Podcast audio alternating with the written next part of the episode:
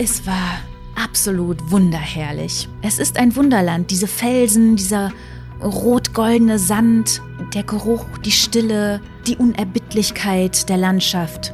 Man könnte ja meinen, man weiß, was auf einen zukommt. Aber als ich das dann sah und davor stand, war ich hingerissen und mir sind Tränen in die Augen geschossen. Ich war völlig von den Socken. Grenzgänger und leidenschaftliche Weltenwanderer nehmen uns mit auf ihre Streifzüge und bieten Einblicke in ferne Orte und faszinierende Kulturen. Mit offenen Augen ins Abenteuer. Das ist der Weltwach-Podcast mit Erik Lorenz.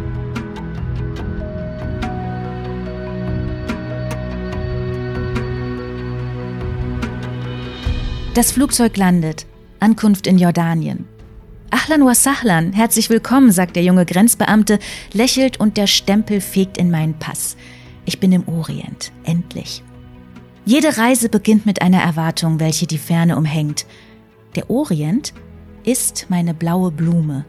Ein aufgeklapptes Märchenbuch. Ach, der Orient. Bevölkert von Flaschengeistern, umringt von Frauen mit schwarzen Wimpern und Männern, deren Gesichter Landkarten sind. Was lockt? Ist das Unergründliche. Die Erinnerung an eine Welt, die längst dahingesunken scheint. Meine Erinnerung an jene Fremde nährt sich aus Gemälden, die im Louvre hängen, aus Geschichtsbüchern und aus den Erzählungen literarischer Reisender. Meine Erinnerung nährt sich aus Klischees. Denn am Ende ist dieses Wunderland wunderlich, ist der Orient doch nicht mehr als eine Fata Morgana, nur eine Vorstellung von Europa erschaffen. Eine kolonialistische Konstruktion des anderen, entstanden irgendwann zwischen dem 18. und 20. Jahrhundert. Er ist unser Gegenüber. Oder nicht? So erzählt Nadine Punks und äh, so schreibt Nadine Punks und zwar in ihrem aktuellen Buch Reise ins Übermorgenland. Allein unterwegs von Jordanien bis Oman. Ich freue mich sehr, mit ihr darüber zu sprechen in dieser Episode, ganz besonders, weil sie ja eine alte Weltwach-Bekannte ist. Ich habe schon unser Gespräch in Weltwach Folge 79 sehr genossen. Darin ging es um ihre Reise durch den Iran und natürlich auch das Buch, das sie darüber geschrieben hatte. Nadine ist auch mit einem eigenen Kapitel in unserem Weltwach-Buch bei National Geographic vertreten, Abenteuer im Gepäck. Und nun möchten wir also über Nadines Reise ins Übermorgenland sprechen. Sie hat auf einem ausgedehnten Streifzug die arabische Halbinsel erkundet, von Jordanien über Kuwait, Bahrain, die Vereinigten Arabischen Emirate, Katar, Oman bis hin an die Grenze des Jemen. Unterwegs hat sie Geschichten aus dem Orient gesammelt und aus ihren Begegnungen und Beobachtungen ein wirklich schillerndes Mosaik des heutigen Arabiens zusammengefügt. Und ein paar Facetten dieses Mosaiks wird sie jetzt gleich im Gespräch mit uns teilen. Das Gespräch ging ziemlich lange und es erscheint deshalb auch in zwei Teilen. Und es hat auch eine Besonderheit. Für Mitglieder des Weltwach Supporters Club bieten wir seit einiger Zeit bei ausgewählten Gesprächen die Möglichkeit, via Livestream der Aufzeichnung des Interviews für den Weltwach Podcast beizuwohnen und auch äh, mitzudiskutieren. Und äh, so war es auch dieses Mal. Nadine und ich saßen uns in Düsseldorf gegenüber und Mitglieder des Supporters Club haben via Zoom zugeschaut und äh, schließlich auch mitdiskutiert. Und das hat mir ganz besonders viel Freude gemacht. Die erwähnte Diskussion gibt es dann am Ende der nächsten Folge, also dem zweiten Teil des Gesprächs. Und äh, ich kann schon mal verraten, dass wir ähnliches Ende November 2020 wieder anbieten werden, also die Möglichkeit, virtuell dabei zu sein und mitzureden. Zu Gast wird dann niemand Geringeres sein als Christine Türmer. Mit ihr wollte ich ja ursprünglich Ende November bei einer Live-Veranstaltung über ihr aktuelles Buch Weite Wege wandern sprechen. Wegen Covid-19 äh, gibt es diese Veranstaltung nun nicht wie geplant in Düsseldorf, dafür aber digital digital und zwar kostenlos als kleine Wiedergutmachung für alle ursprünglichen Ticketkäufer sowie auch für alle Mitglieder des Weltwach Supporters Club. Und äh, Lydia Möcklinghoff wird voraussichtlich meine Co-Moderatorin sein. Die äh, kennt ihr ja jetzt mittlerweile bestens, unter anderem, weil ich mit ihr in Südtirol unterwegs war oder eben auch aus den früheren Folgen, in denen wir über ihre Arbeit als Ameisenbärenforscherin in Brasiliens wildem Westen gesprochen haben. Wenn ihr also gemeinsam mit uns über weite Wanderungen in aller Welt diskutieren möchtet, dann schaut gern auf weltwach.de unter Supporters Club vorbei und erwägt Mitglied zu werden, wenn ihr es nicht schon seid. Neben anderen Vorteilen erhaltet ihr unsere Episoden dann auch ohne die Werbeanzeigen unserer externen Partner. Äh, und ein ganz kurzer Satz noch zum Supporters Club, etwas ganz Grundsätzliches. Ich hoffe, ihr seht es mir nach, dass ich ihn immer mal wieder erwähne und euch darauf hinweise.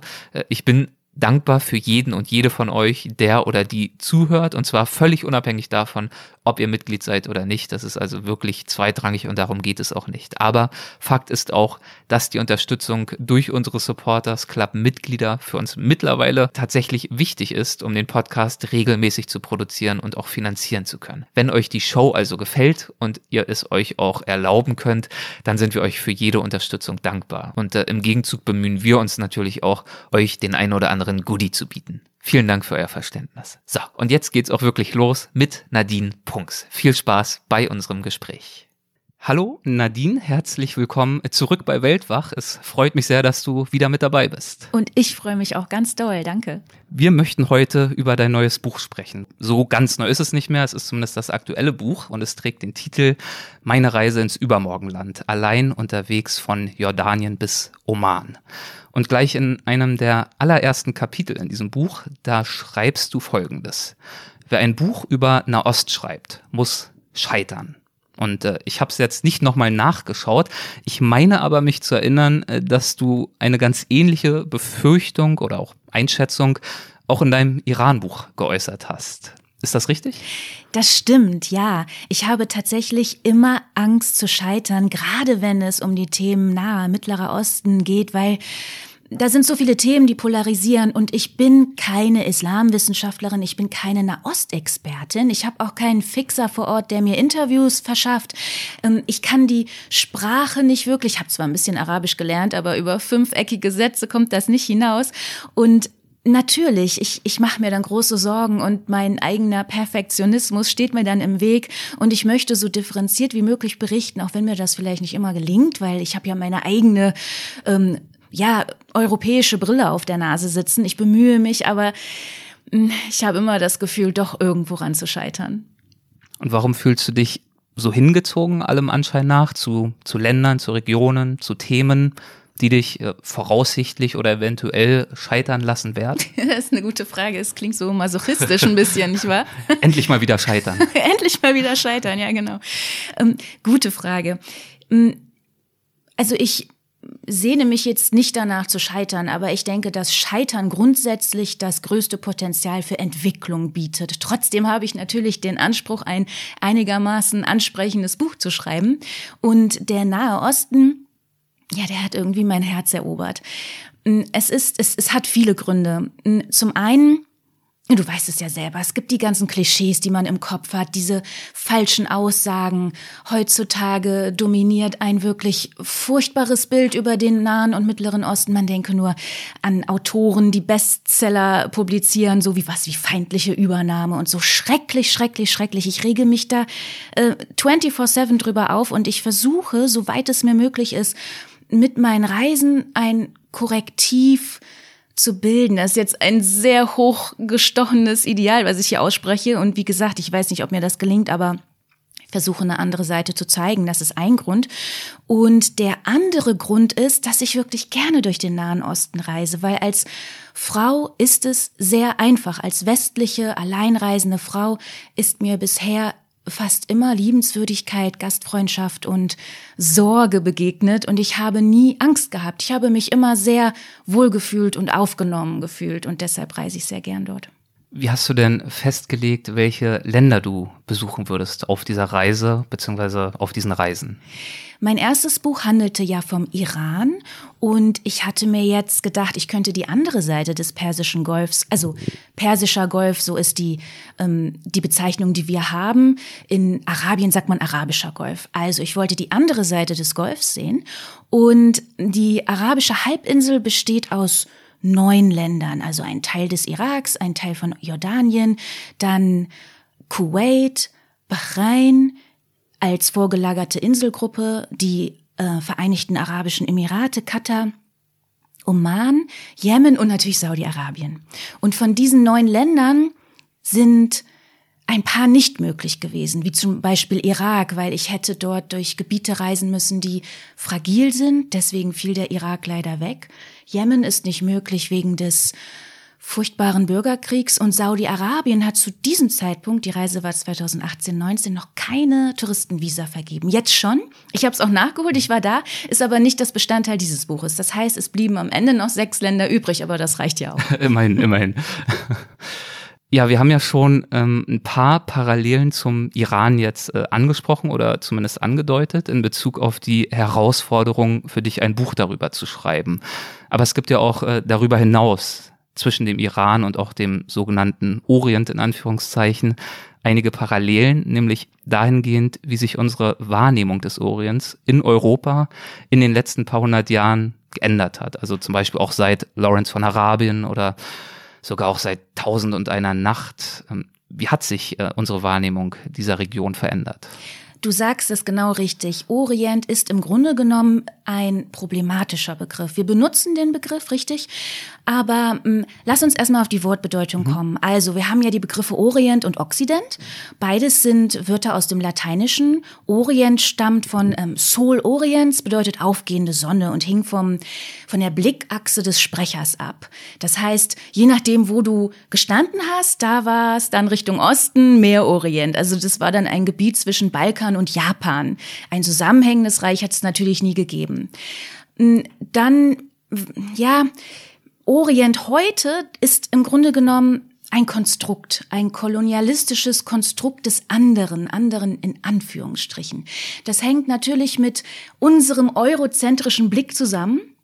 Ein kleines Beispiel. Im 18. Jahrhundert, da brach eine Orientmanie aus. Alle haben äh, Mokka getrunken. Mozart äh, komponierte die Entführung aus dem Serai und ne, es war exotisch, auch in Anführungsstriche klingt auf dem ersten Blick positiv, ist aber letztendlich natürlich auch ein herablassender Blick des Westens oder Europa.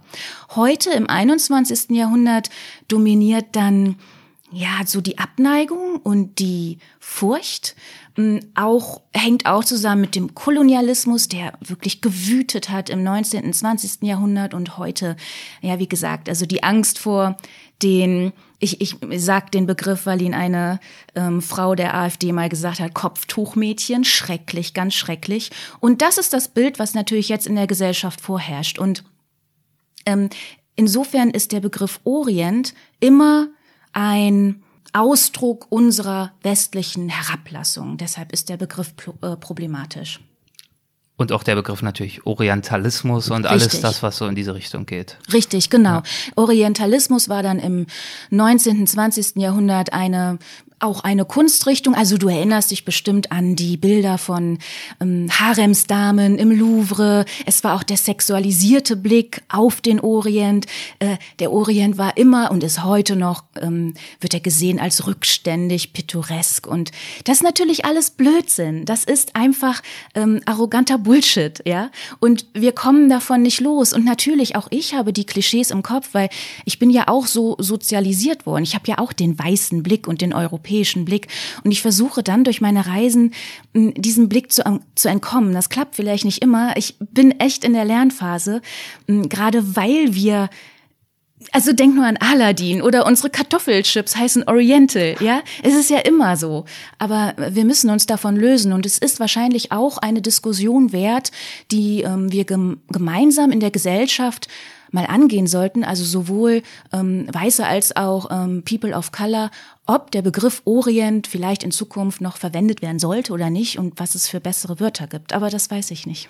Du hast gerade schon angedeutet, dass du natürlich selbst auch äh, mit deiner Sozialisierung und all diesen Klischees ringst. Äh, gehen wir natürlich gleich noch genauer drauf ein. Äh, Gibt es ein Beispiel, das dir spontan in den Sinn kommt für einen dieser blinden Flecken, die du vielleicht im Rahmen dieser Reisen und dieses Projekts aufgetan hast? Ich habe ja auch in meinem Buch ganz bewusst meine eigenen Klischees angesprochen. Ich habe es die blaue Blume genannt. Das ist ein Symbol aus der Romantik. Der Orient ist meine blaue Blume, weil hm, ich erinnere mich zum Beispiel, als ich klein war, da hatte ich so eine Hörspielkassette, da, äh, da ging es um Sindbad. Ne? Mhm. Also all das habe ich natürlich im Kopf und auch die Geschichten der literarischen Reisenden und ich merke das dann schon, dass ich so ein verklärtes Bild habe vom Orient und ich weiß, dass das Blödsinn ist und dass das Mist ist und ich will es nicht. Es passiert mir aber dann immer wieder, dass ich mich dann davon einfangen lasse von dem jetzt Anführungsstriche Märchenhaften und dieser Tausende und eine Nacht Bullshit, ja. Das ist irgendwie in uns drin und es ärgert mich und, aber ich fall da immer noch selber drauf rein, das muss ich ganz ehrlich zugeben. Bleiben wir mal noch kurz bei dieser sich äh, verändernden äh, Wahrnehmung des Orients. Äh, was ja auch sehr interessant ist, ist das Ende des 19. Jahrhunderts, der Orient, ich verwende den Begriff ja, jetzt in Gedanken ich weiter. Ich habe ihn auch im Buch, genau, ich habe den ja. Begriff auch weiter im Buch ähm, benutzt, aber natürlich auch immer ein bisschen mit dieser Doppeldeutung ja. und auch, ähm, weil ich versuche, Klischees zu dekonstruieren. Mhm. Aber worauf ich hinaus wollte, ist, dass Ende des 19. Jahrhunderts diese Region ja insbesondere für viele Frauen regelrecht zu so einer Art weiblichem Utopia avanciert ist. Also siehe Isabel Burton nennst du als Beispiel oder auch Gertrude Bell, Gertrude Bell, wie man es auch aussprechen möchte. Äh, würdest du das erläutern?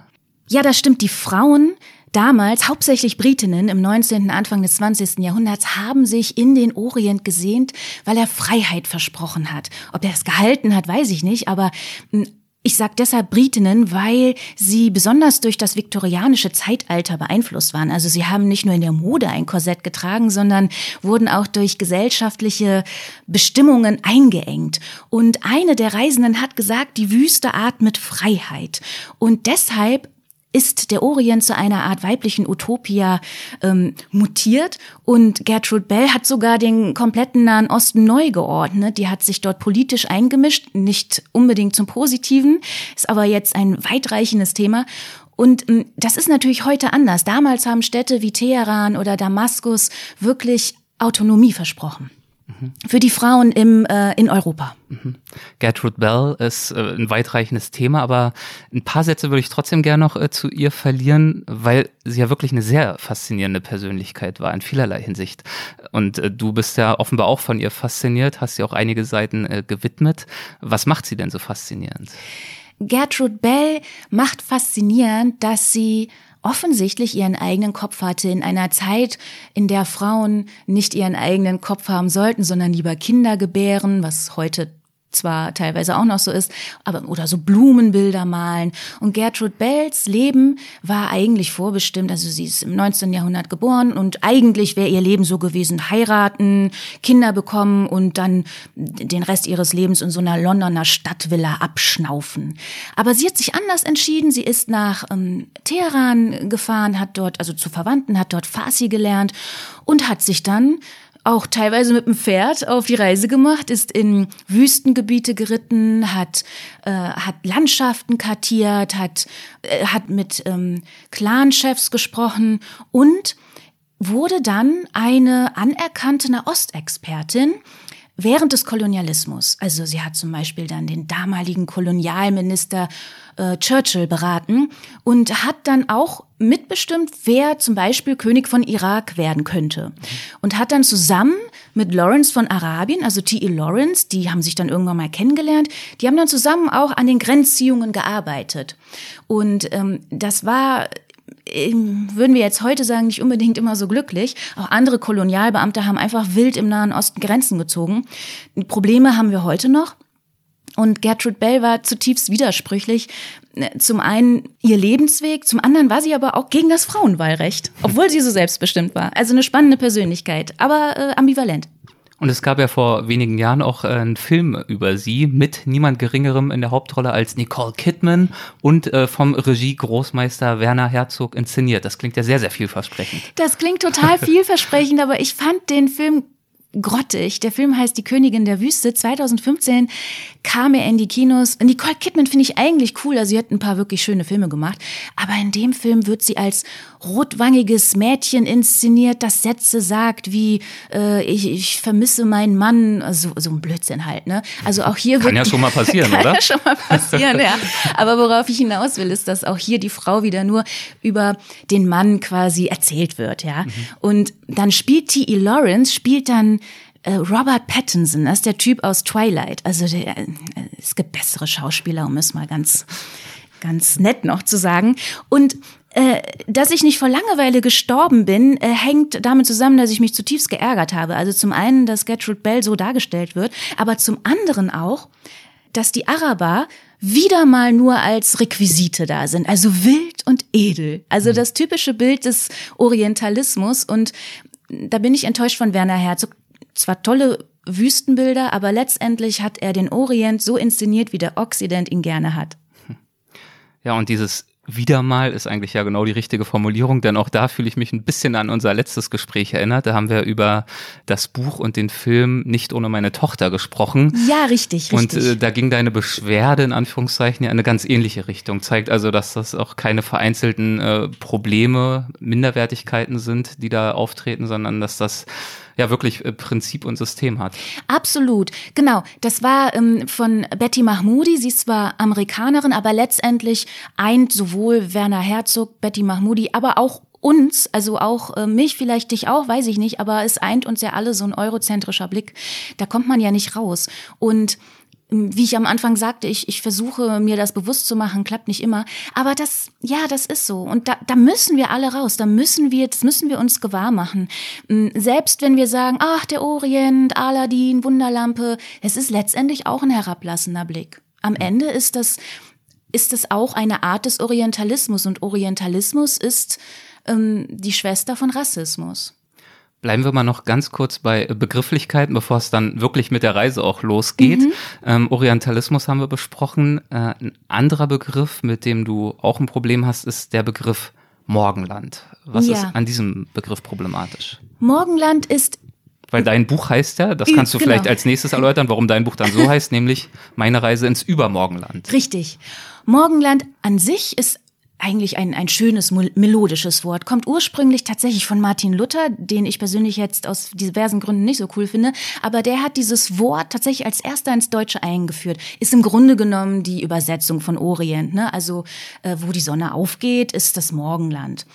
Ähm, ich habe mein Buch Übermorgenland genannt, weil Morgenland, das ist, das schließt genau daran an, was wir eben, was wir eben besprochen haben. Also, wenn der, der westliche Tourist, auch, auch ich, ins äh, in den Nahen Osten reise, dann erwartet der Tourist vielleicht sowas Pittoreskes, so Beduinen mit Kamelen, ne, Kamel sowieso als unvermeidliches Symbol des Morgenlandes und äh, hätte gerne so dieses Rückständige, ja, die, weil es schön ist und weil man das hübsch findet, wenn da so kleine Dörflein sind und die Leute ihr Fladenbrot backen, keine Ahnung, ne?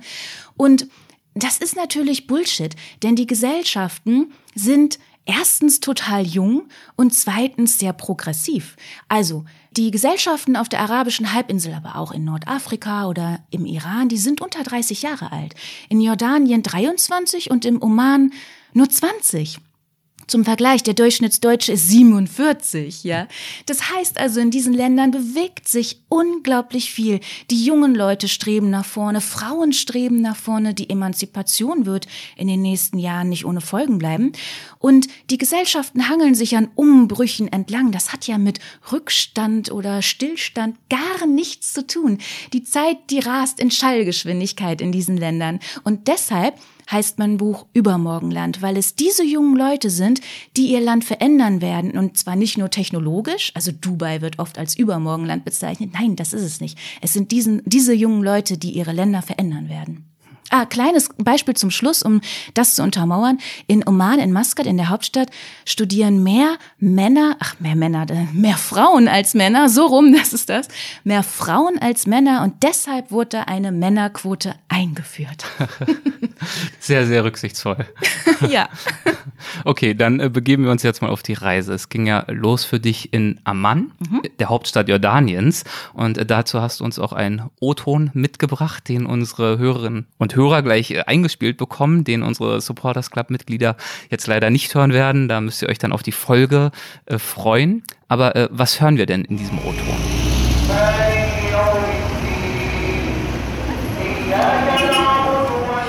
Wir hören den Adhan, das ist der Gebetsruf in Amman, Downtown. Und zwar ist es die Al-Husseini Moschee. Das ist eine der wichtigsten Moscheen in Amman, nein, nicht nur in Amman, in Jordanien. Und ähm, gleichzeitig hört man ja auch dieses Verkehrsbrausen und, und Hupen und Motorräder. Und ich habe das deshalb aufgenommen, weil ich total fasziniert bin vom Adhan oder vom Ruf des Muezzins. manchmal kann das echt grausam sein. Da kann ich dir auch Geschichten erzählen. Also dann erzähl doch mal eine. Ja, ich kann dir eine aktuelle Geschichte. Wenn wir schon mal hier sind. kann dir eine aktuelle Geschichte erzählen. Da war ich war ja kürzlich in Saudi-Arabien und da ist es tatsächlich noch ein bisschen anders als in Iran oder in den arabischen Ländern. Du hast auf jedem Dach Lautsprecher, aber so rund Lautsprecher. Das heißt, du kannst dem äh, Ruf gar nicht entkommen. Das ist in Ordnung, wenn es schön klingt. Aber ich hatte einmal Pech. Das war tatsächlich auch in Riyadh. Da war so ein, ich weiß nicht, was mit dem los war. Es war auch live, nicht von Band. Und der hat so krass gebrüllt in mein Hotelzimmer rein und dabei dazwischen gehustet. ja, ohne, ohne, ohne Quatsch, gehustet und richtig gebrüllt. Und ich dachte, das kann nicht sein. Als, als wird der gerade geschlachtet werden, der Mann. Ganz schlimm. Und es geht nicht nur mir so, dass das manchmal schrecklich ist. Auch viele Menschen, ähm, in den Ländern selbst beschweren sich auch. In Tunesien hat die Regierung beschlossen, Gesangsunterricht für Muezzine einzuführen. Irgendein Minister sagte, Gott will, dass es schön klingt. Und jetzt kommen wir zu dem äh, Ruf, den wir gerade gehört haben. Manchmal klingt es wirklich schön. Wenn mir was gefällt, dann zeichne ich das auf. Ich fand den jetzt irgendwie ähm, ganz ansprechend. Also die, eigentlich geht das ja noch viel länger. Und wenn, wenn jemand sein Handwerk versteht, dann ist dieser Ruf dann berührt der, dann, dann schwingt da so ein Sehnen mit und dieser dunkelbunte Sprechgesang legt sich wie eine Patina auf die Dächer. Und das finde ich unglaublich ergreifend. Und deshalb nehme ich das ganz oft auf. Der schönste Sprechgesang, den ich je gehört habe, war tatsächlich im Iran. Das war das Freitagsgebet. Das habe ich äh, vom Fernseher aufgenommen. Es war äh, in Mashhad, wurde, hat, wurde ausgerufen und das war dann auch so zweistimmig oder die Stimme wurde gedoppelt. Ich weiß nicht, das klang so bezaubernd. Also, also es ist beides. Es kommt immer drauf an, ob du Glück oder Pech hast. Wie viel Glück oder Pech hattest du denn mit Aman grundsätzlich? Wie hat Aman dich begrüßt? Aman fand ich toll. Aman also wenn wir jetzt von der Altstadt reden, also Amman ist ja groß, es gibt ja auch ähm, also ganz normale Stadtviertel wie, wie überall mit äh, Hochhäusern und mit Plattenbauten und was weiß ich. Ich habe in der Altstadt gewohnt und es ist alles saftig und mh, mm, und es, es flirrt und äh, der, der Straßenverkehr, es riecht nach, nach Hähnchen, es riecht nach Benzin, es wird gehupt und, äh, und mm, dann läufst du da durch den Zug und siehst, also durch den Bazar, durch den Markt und siehst die ganzen, die ganzen ähm, Einflüsse und also du, du spürst richtig das Leben, wie es vibriert und ich finde das toll. Ich mag das total gerne und werde dann auch so so fremd, weißt du? Also mich kennt keiner. Ich, ich wandere da einfach durch und staune und gucke und das finde ich richtig schön, das gefällt mir. Also ich kann jetzt nicht so viel anfangen mit Shopping Malls, wie du sie in den Emiraten hast zum Beispiel, aber diese ähm, Souks finde ich großartig. Du hast gesagt, du wanderst da so durch und schaust mal, wo es dich so hin verschlägt. Und äh, genauso hatte ich es in Amman auch gemacht vor einigen Jahren. Und vor diesem Hintergrund kam mir eine ganz besondere Straße doch merkwürdig bekannt vor, die du in deinem Buch erwähnst. Du erwähnst Aha. nämlich die Straße und Hausnummer King Hussein Street 45 und dann eine Person, deren Name mir ebenfalls etwas sagte, nämlich Mamdu Bisharat wenn ich ihn richtig ausspreche. Ja, ich weiß es ja. ehrlich gesagt nicht. Ja, und tatsächlich bin ich in eben jenem, jenem Haus eben jenem Mann Nein. auch begegnet, am Teetisch gelandet, aber also Ehrlich? Also völlig ohne. ist ja großartig. Wir hatten kein Interview vereinbart, wir hatten überhaupt nichts vereinbart. Ich bin halt so lang gegangen und das, ich weiß auch nicht mehr, warum ich da reingegangen bin. Der Divan, ja, das ja. ist das älteste Haus in Oman. genau, deswegen was Ja, ja, da, da, haben wir den gleichen Mann getroffen. Ich fand ihn sehr beeindruckend. Mamdo Bisharat ist Großherzog, mhm. wurde zum Großherzog äh, ernannt vom, vom letzten König Hussein äh, weil die kannten sich persönlich. Und der ist so um die 80 und sieht sich selbst als Bewahrer des äh, jordanischen Erbes und hat damals angefangen, irgendwelche geköpften Statuen für ein paar Dinar zu sammeln, damit die nicht verscherbelt werden und hat so Stück für Stück mh, Sachen bewahrt und das dann auch äh, Museen geschenkt und ist so zu einer Berühmtheit geworden und deshalb auch zum Großherzog ernannt worden. Und er hat dann dieses alte Stadthaus, das war mal ein Postgebäude früher, aus den 20ern, gekauft und den Divan eingerichtet. Und Divan ist quasi ein Bereich, wo Künstler, Dichter, Diplomaten miteinander plauschen. Und äh, das ist so ein offenes Haus und da kann man hin, genau. Und ich hatte äh, ihn aber angerufen. Ich hatte über Kontakte in Deutschland, mhm. ähm, durch die deutsch-jordanische Gesellschaft, einen Kontakt zu ihm und habe versucht, er hat ein Handy, so ein ganz altes, so ein Steinzeit-Nokia, und habe versucht, ihn zu kontaktieren und das war äh, nicht ganz so einfach, aber wir haben uns dann getroffen und er hat mich wirklich, wirklich beeindruckt, ein toller Mann und hat eine unglaubliche Energie und mh, hm, das treibt ihn auch an. Ne? Also er will, er möchte das Erbe bewahren. Ja, und äh, setzt sich dafür sehr stark ein und setzt dafür ja auch äh, beträchtliche finanzielle Mittel ein. Also er lässt den Worten ja tatsächlich auch Taten folgen. Richtig, und er kümmert sich auch um Künstler, also er kuratiert kuratiert Ausstellungen. Ähm, ich war mit ihm dann auch, das habe ich nicht im Buch geschrieben, aber wir sind danach noch in eine Galerie gewesen und haben dort ähm, so einem, einem glaube, das war ein libanesischer Künstler, haben so seine Werke angeschaut und er hat überlegt, was zu kaufen, um denjenigen zu unterstützen. Also fand ich toll, hat mich wirklich beeindruckt und ich war sehr, sehr froh und dankbar, dass ich ihn treffen durfte. Schön, dass du den auch getroffen hast. Ja, lustig, dann weißt du ja, wovon ich rede. Hat er dir was äh, über sein... Über dich erzählt? Na, ja, genau. Was, was hat er Ach, denn der über Erik damals, ja, ja der war cool. Ja. was hat er dir über Jordanien, über sein Jordanien erzählt, vielleicht auch über, darüber, wie Jordanien sich in den letzten Jahren verändert und entwickelt hat. Was ihn auf jeden Fall, was ihm Sorge bereitet, ist schon tatsächlich auch so ein Umweltaspekt. Also wenn du so durch, du bist, warst ja in Jordanien, du, mhm. vielleicht ist dir das auch aufgefallen, wenn du so durch die Landschaft fährst, man sieht schon recht viel Müll, Plastikmüll so am Straßenrand, nicht wahr? Mhm. Plastikflaschen, Strohhalme, Cola-Dosen, sowas. Und ähm, er sagt halt, ja, mein Land ist schön, das soll keine Müllhalde sein. Er, er sammelt dann auch selber mal irgendwie Müll auf. Und das, das hatte ich schon das Gefühl, dass ihn das dass ihn das beschäftigt und dass er gerne ähm, das bewahren möchte. Aber du, du warst ja auch in Jordanien. Wie hast du das empfunden da, als du durchgereist bist? Ist dir das auch so stark aufgefallen? Vor allem in kleineren Ortschaften. Mhm. Also in Amman, da, da ist viel Trubel, da ähm, geht das schnell unter, beziehungsweise ich habe es jetzt nicht so stark in Erinnerung. Aber in so Wüstenorten, will ich fast schon sagen, so, so Kleinstädten, da war das schon zum Teil frappierend, aber ehrlicherweise hat es mich jetzt auch nicht total schockiert. Man kennt das ja auch aus vielen anderen Ländern, ja. muss man ja auch ehrlich sagen. Ja, ist ein großes Problem. Ich hatte dann dort in der Zeitung auch gelesen, dass ein Kamel gefunden wurde, was ähm, dann, der Bauch wurde aufgeschnitten und ganz viel Plastik kam mhm. raus und dann musste das auch eingeschläfert werden. Also mh, mm, ja, also das, das ist schon ein Problem. Und da hatte ich das Gefühl, dass, äh, dass er das gerne anders hätte. Eine andere Person, mit der du äh, gesprochen hast in Amman, war Dania. Wer war sie und worüber habt ihr euch unterhalten? Richtig. Dania ist Kriminologin, ähm, gebürtige äh, Jordanerin und sie forscht zu den Themen Islamismus, Dschihadismus, insbesondere auch ähm, zum Thema Daesh, also Islamischer Staat. Daesh wird es äh, in, in den, im Nahen Osten genannt, quasi als Abwertung des Islamischen Staats. Und ähm, weil Daesh auf ähm, Arabisch so ähnlich klingt wie zertreten oder Zwietracht äh, säen, deshalb wird Daesh gesagt und nicht IS.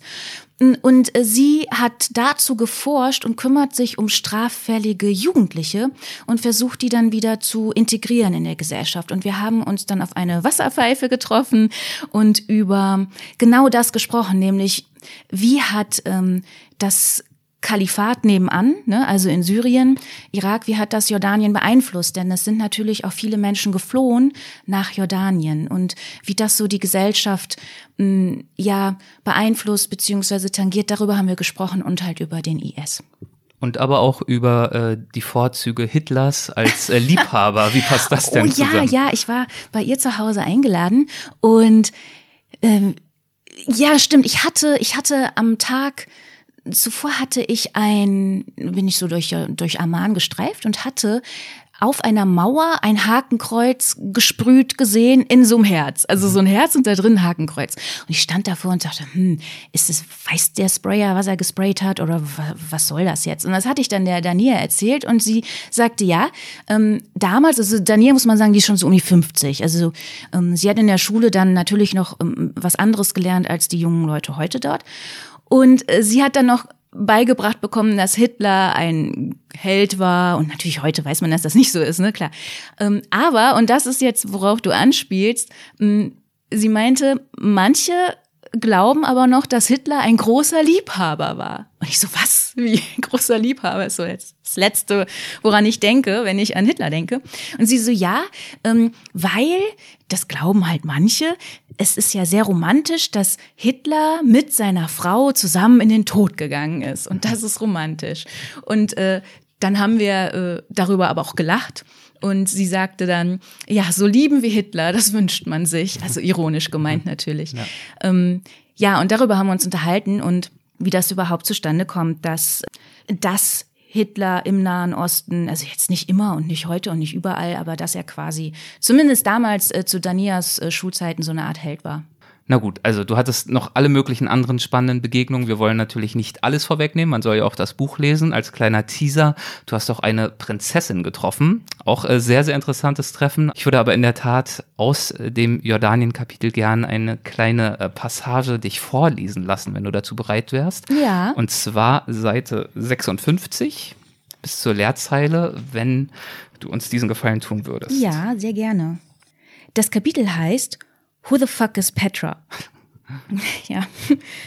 Nicht jeder Mensch kennt Petra. Als ich einer Bekannten in Düsseldorf erzählte, dass ich in Jordanien unbedingt Petra besuchen müsse, fragte sie hinreißend Düsseldorf, wer ist Petra und was macht die so? Das ist ein triftiger Grund, Freundschaften zu beenden, denn Petra zählt nicht nur zu den neuen sieben Weltwundern, Petra ist eines der meistbesuchten Touristenziele der Erde. Und gleichwohl wissen wir bislang zu wenig über diese verloren geglaubte Königsstadt der Nabatäer und über die monumentalen Grabtempel, die vor über 2000 Jahren in den Stein gemeißelt wurden. Der Wüstensand birgt immer noch Geheimnisse. Lediglich 20 Prozent der Nekropole sind bisher ausgegraben. Nicht einmal den richtigen Namen können Forscher zweifelsfrei klären, denn die Nabatäer hinterließen kaum Schriftzeugnisse. Nur indirekt geben biblische, griechische und römische Quellen Hinweise zur Geschichte. Was ist Petra? T.E. Lawrence war sich sicher. Petra ist der herrlichste Ort der Welt. Jede Beschreibung müsse vor dem eigenen Erleben der Stadt verblassen, schwärmte er. Und damit ist alles gesagt. Lawrence von Arabien klang ja sehr begeistert und du schreibst zum Schluss ja auch, äh, damit ist alles gesagt. Das heißt, Petra vermochte dich ähnlich zu beeindrucken wie ihn? Petra ist großartig. Du warst ja wahrscheinlich auch da. Selbstverständlich. Und Ach Gott, also ich habe Geschichte studiert und ich kann mich sowieso mega schnell hinreißen lassen von so äh, von so historischen Städten. Aber man geht ja dann durch äh, so eine Schlucht und ähm, so ein paar Windungen und dann irgendwann erscheint ja dieses Schatzhaus hinter so einer Windung. Und dieser Moment, den hat man ja schon tausendmal gesehen in Dokumentationen. Eigentlich könnte man Oder auch meinen. Indiana Jones. Indiana Jones, richtig. Man könnte ja meinen, man weiß, was auf einen zukommt. Aber als ich das dann sah und davor stand, war ich hingerissen und mir sind Tränen in die Augen geschossen. Ich war völlig von den Socken. Glücksbesoffen beschreibst du es. Glücksbesoffen, ja, ja absolut. Es ist unglaublich schön gewesen. Es war ein Traum von mir, Petra zu sehen und als ich da stand, Ah, da habe ich erstmal, da war ich erstmal hin und weg. Schön. Ja, so ging es mir auch. Aber du schreibst auch an einer anderen Stelle überall Gequake, Geknipse, Geglotze. Das klingt ja dann weniger glücksbesoffen. Ja, wenn man in Petra fotografiert, fotografiert man Fotografierende.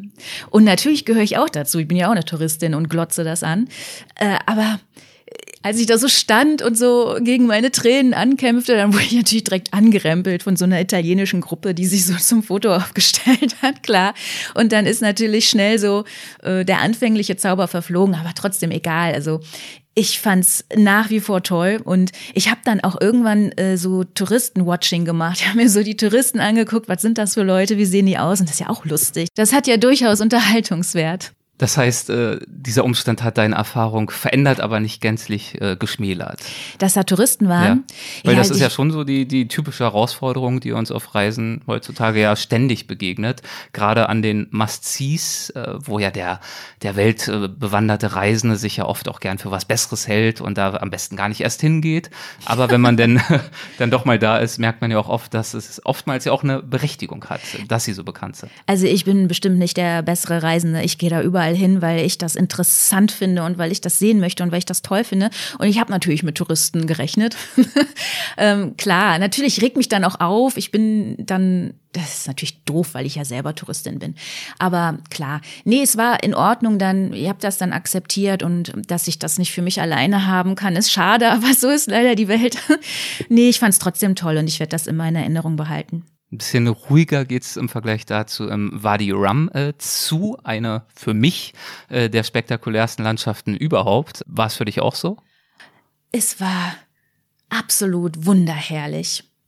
Ich war ja dann auch das erste Mal in Wadi Ram, ja sowieso das erste Mal in Jordanien und es ist ein Wunderland, ne? Es ist ein Wunderland. Diese Felsen, dieser rot-goldene Sand, der Geruch, die Stille, die Unerbittlichkeit der Landschaft. Es hat mich sehr, sehr berührt und ich war auch traurig, als ich dann wieder abgereist bin. Ich war zwei, drei Tage dort. Ja, ja, großartig. Aber du weißt es selber, nicht wahr? Mhm. Ja, absolut. Also Wadi Ram, das ist ja diese wirklich Marslandschaft. Also der Marsianer mhm. wurde zum Beispiel auch da gedreht, diese schroffen äh, Sandsteinklippen, die sich dort aus äh, dem Sandmeer erheben und wirklich eine ja, beeindruckende Landschaft bilden, wie es sie wenige andere gibt. Gut, aber das soll jetzt nicht das Thema sein. Ach, wir mich, können da die ganze ja, Zeit drüber reden. Das ist so diese ganzen Schönheiten natürlich noch. nee, ist wirklich schön. Ja. Hat doch, es ist wirklich, wer die Gelegenheit hat, sollte Wadi Ram auf keinen Fall aussparen. Ja, ja. Und gerne auch zwei, drei Tage, da kann man ja. wunderbar rumkraxeln, rumklettern. Der höchste Berg, ich habe den Namen vergessen, äh, Jordaniens befindet sich dort direkt an der Grenze zu Saudi-Arabien, glaube ich. Ähm, sehr, sehr schön. Als was für ein Land hat sich Jordanien insgesamt dir denn präsentiert? Ähm, wenn ich zum Beispiel in meiner Erinnerung, ist jetzt schon ein paar Jahre her, auf den Tourismus beziehe, habe ich auf jeden Fall sehr stark noch die Auswirkungen gespürt, selbst noch des Irakkrieges. Also mhm. seit dieser Zeit ist der Tourismus dort vollkommen eingebrochen und die Auswirkungen waren überall sichtbar. Ich erinnere mich zum Beispiel am Eingang zum Wadi Ram. Da gab es ähm, ja so Souvenirshops und einen riesigen Parkplatz, der wahrscheinlich mal gebaut worden ist, damit da Dutzende, fast schon Hunderte, könnte man meinen, äh, Tourbusse parken können, um dann diese Herrscher an Touristen dort so reinzubringen. Und das ist halt alles geschlossen gewesen und zwar schon lange eingestaubt, blindes Glas, natürlich seit Jahren nicht mehr irgendwie sauber gemacht. Äh, der Parkplatz äh, verrottete in der Sonne, äh, Gras eroberte sich den Asphalt zurück. Und man hat also wirklich diese Einbrüche mitbekommen und natürlich insbesondere auch im Gespräch mit den Menschen vor Ort. Man könnte ja sagen, ja, so ein Parkplatz ist doch schön, wenn jetzt hier nicht die Herrscher unterwegs sind, umso besser. Aber die Menschen, die haben damals natürlich in ganz erheblichem Maße Hoffnung geschöpft, ähm, da vielleicht auch partizipieren zu können an diesen Entwicklungen. Und diese Entwicklungen sind jetzt anders gelaufen und führen hier und da natürlich auch zu Armut und zu enttäuschten Hoffnungen und Lebensentwürfen. So war mein Eindruck. In, in welchem Jahr warst du denn da? Ich würde sagen, das war, war vielleicht so vor vier, fünf Jahren, mhm. grob. Ja. ja. ja, der Tourismus in Jordanien ist um rund 70 Prozent eingebrochen während des Syrienkriegs und es erholt sich langsam. Also die Grenze ist ja wieder offen zwischen den beiden Ländern. So langsam erholt sich das, aber klar, also Petra war auf jeden Fall leerer, als es ähm, noch vor dem Krieg war. Und ich habe ja auch andere Sachen gesehen, also Gerash oder im, im Norden Jordaniens auch eine äh, römische Ausgrabungsstätte. Und da war auch, da war sehr wenig los. Also das merkt man schon auf jeden Fall. Und die Menschen sind teilweise natürlich auch auf Tourismus angewiesen und kämpfen. Und Jordanien ist halt auch kein reiches Land. Ne? Also es gibt kein Gas, kein Öl. Jordanien hängt am Tropf. Europa, USA, die Golfstaaten finanzieren das Land, weil es halt auch ein, ähm, ein Stabilitäts- beziehungsweise eine Insel des Friedens im Nahen Osten bleiben soll.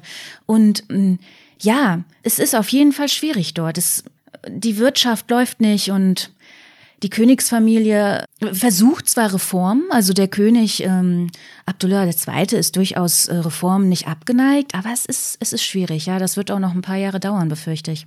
Es ging weiter für dich nach Kuwait und du beginnst das entsprechende Kapitel mit der Beschreibung eines Bildes von Steve McCurry, über das ich mit ihm auch schon äh, sprechen durfte. Was zeigt dieses Bild?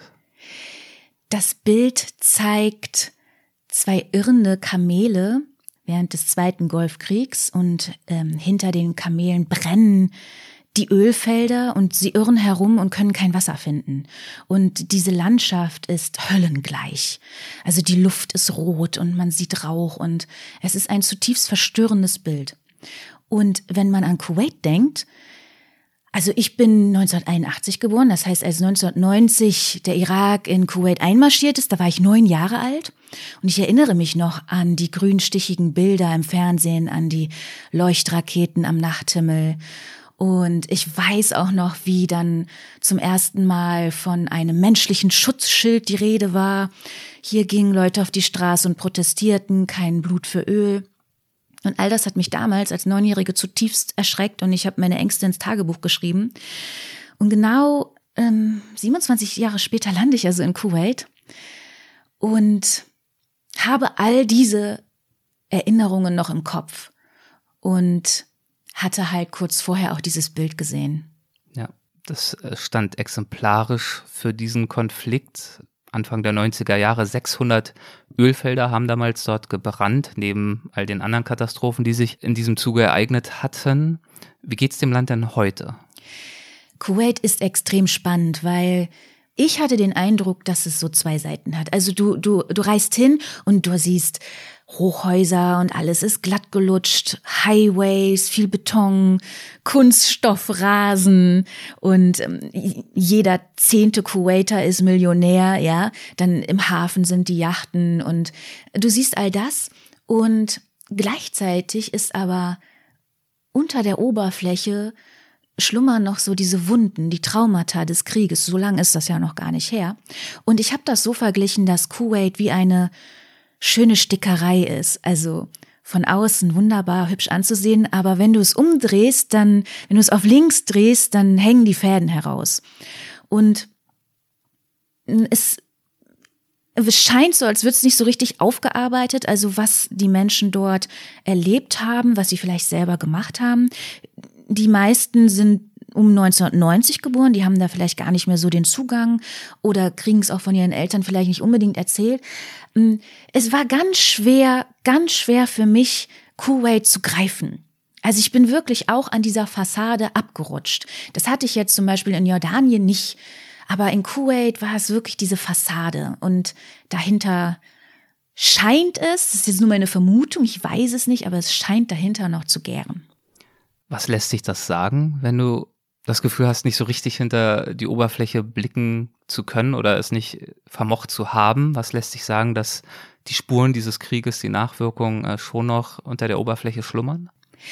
Ich habe mich ja dort auch mit Menschen unterhalten, die das noch so miterlebt haben. Also ich habe ein, ein Ehepaar getroffen, die zwar keine Kuwaiter waren, aber die Gastarbeiter sind und die ähm, dann ähm, die, die Frau ist dann auch geflohen während des Golfkriegs zurück in ähm, ihr Geburtsland und ähm, erzählte noch davon und ich fragte sie, als Saddam Hussein dann 2003 äh, von den Amerikanern aus diesem Erdloch gezogen wurde. Du erinnerst dich vielleicht an die Bilder, ne? Das ausgeleuchtete Erdloch, Gummifinger steckten in seinem Mund, um die Zähne zu untersuchen. Und dann wurde er ja auch an die irakische Übergangsregierung ausgeliefert und hingerichtet. Und ich fragte diese junge Frau, ja, wie haben denn die Kuwaiter reagiert, als er hingerichtet wurde? Und sie sagte, sie haben gefeiert. Also, da war diese, da war immer noch dieses Racheempfinden und diese, diese Genugtuung. Und es gibt ein Haus in Kuwait, das wurde so belassen, äh, wie es vorgefunden wurde nach der Invasion, also mit all diesen mit diesen Bauchschüssen nenne ich das. Also da sind Granatensplitter drin und, und Kugeleinschläge und das Haus wurde so gelassen in dem Zustand und da waren halt Männer, haben sich dort verstanzt und die haben gegen die irakische Armee Widerstand geleistet. Also das war jetzt keine, keine oppositionelle Gruppe oder so, die wollten einfach das Haus verteidigen und die sind, die meisten sind gestorben und dann ist überall, wo die quasi niedergeschossen wurden, an, an der Ecke oder an der Wand hängt dann so eine Gedenktafel. Und als wir da so, ich bin mit der jungen Frau da durchgegangen, das hat, das hat uns beide auch so berührt und man merkte auch die Stimmung da, da waren noch so zwei, drei andere Leute. Und dieses Haus steht irgendwie exemplarisch dafür.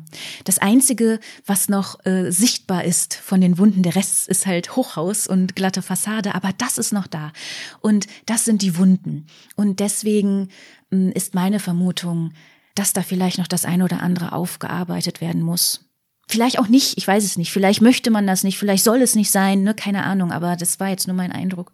Ja, die glatten Fassaden, die stehen ja wirklich so ein bisschen sinnbildlich für die Herausforderung, die du empfunden hast, Zugang zu erlangen. Du schreibst in der Tat auch zu Kuwait City, ich irre umher, ich laufe überall hin und komme nirgendwo an. Und äh, in der Tat hat ja Kuwait, glaube ich, äh, auch nicht so wahnsinnig viel touristisch zu bieten. Worauf warst du denn dort aus? Das ist eine gute Frage. Ich weiß gar nicht, was ich erwartet habe, weil man ja auch von Kuwait so wenig weiß. Mhm. Also was, was weiß man über Kuwait? Ne? Welche Familie regiert da zum Beispiel? Ich weiß es nicht. Genau, welche Königsfamilie Al-Saba wusste ich vorher auch nicht. Muss auch erstmal googeln und so. Man weiß nichts. Und ich konnte mir ähm, Kuwait gar nicht so richtig vorstellen. Und, ich, und als ich dann da war, dachte ich auch, na ja, äh, kann ich hier Kontakt finden? Wie, wie wird das sein? Und hm, ja, ich war auf dem ersten Blick so ein bisschen überfordert durch, durch, wie du sagst, dass ich umhergeirrt bin. Touristisch gibt's nicht so wahnsinnig viel zu erleben. Also es gibt dort keine großen Ausgrabungsstätten. Ich habe dann ähm, aber ein, du willst wahrscheinlich auf dieses Haus äh, hinaus, ne? Dieses Spiegelhaus. Ja, es gibt, äh, das ist ganz witzig, es gibt tatsächlich ähm, paar kleine touristische Attraktion, Attraktionen gibt's und da gehört dieses Haus dazu. Eine Italienerin namens Lydia ist irgendwann mit ihrem kuwaitischen Ehemann nach Kuwait ausgewandert und sie ist Künstlerin, so ein bisschen verschroben. Die ist jetzt auch schon so um die 80, trug so ein Tiger-Lily-Bluse und so, ein, so eine kleine Schleppe und rote Haare und Lippenstift. Und sie hat ein, ihr Ehemann war auch Künstler, ist aber mittlerweile verstorben. Und sie hat dann dieses Haus mit abertausenden Spiegelmosaiken beklebt. Also sie hat so Spiegel genommen, die zerdeppert, und dann hat sie da so, äh, so Delfine rausgeklebt und Schmetterlinge und das komplette Haus, also auch die Klobürste und äh, der Küchentisch und der Kühlschrank, alles ist voller Spiegelmosaike du wirst wahnsinnig, wenn du da durchgehst. Und dieses Haus kann man besuchen. Man zahlt so eine Eintrittsgebühr und dann wird man von Lydia da auch durchgeführt. Die backt dann auch so Kuchen. Die wohnt auch in dem Haus. Mhm. Die backt dann so Kuchen und dann saßen da so ein paar Inder und ein paar Russen und Briten und und man weiß gar nicht, was man sagen soll. Es ist einfach großartig.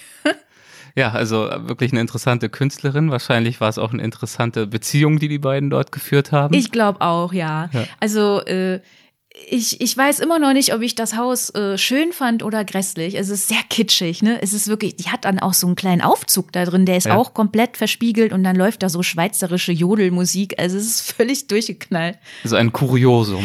Ja, das, das ist schön formuliert, genau. und das bringt mich auf einen kleinen anderen äh, Fun Fact am Rande, ein anderes Paar, das du auch erwähnst im Buch, nämlich äh, du erwähnst, dass ein kuwaitisches Paar den Rekord hält für die kürzeste Ehe der Welt.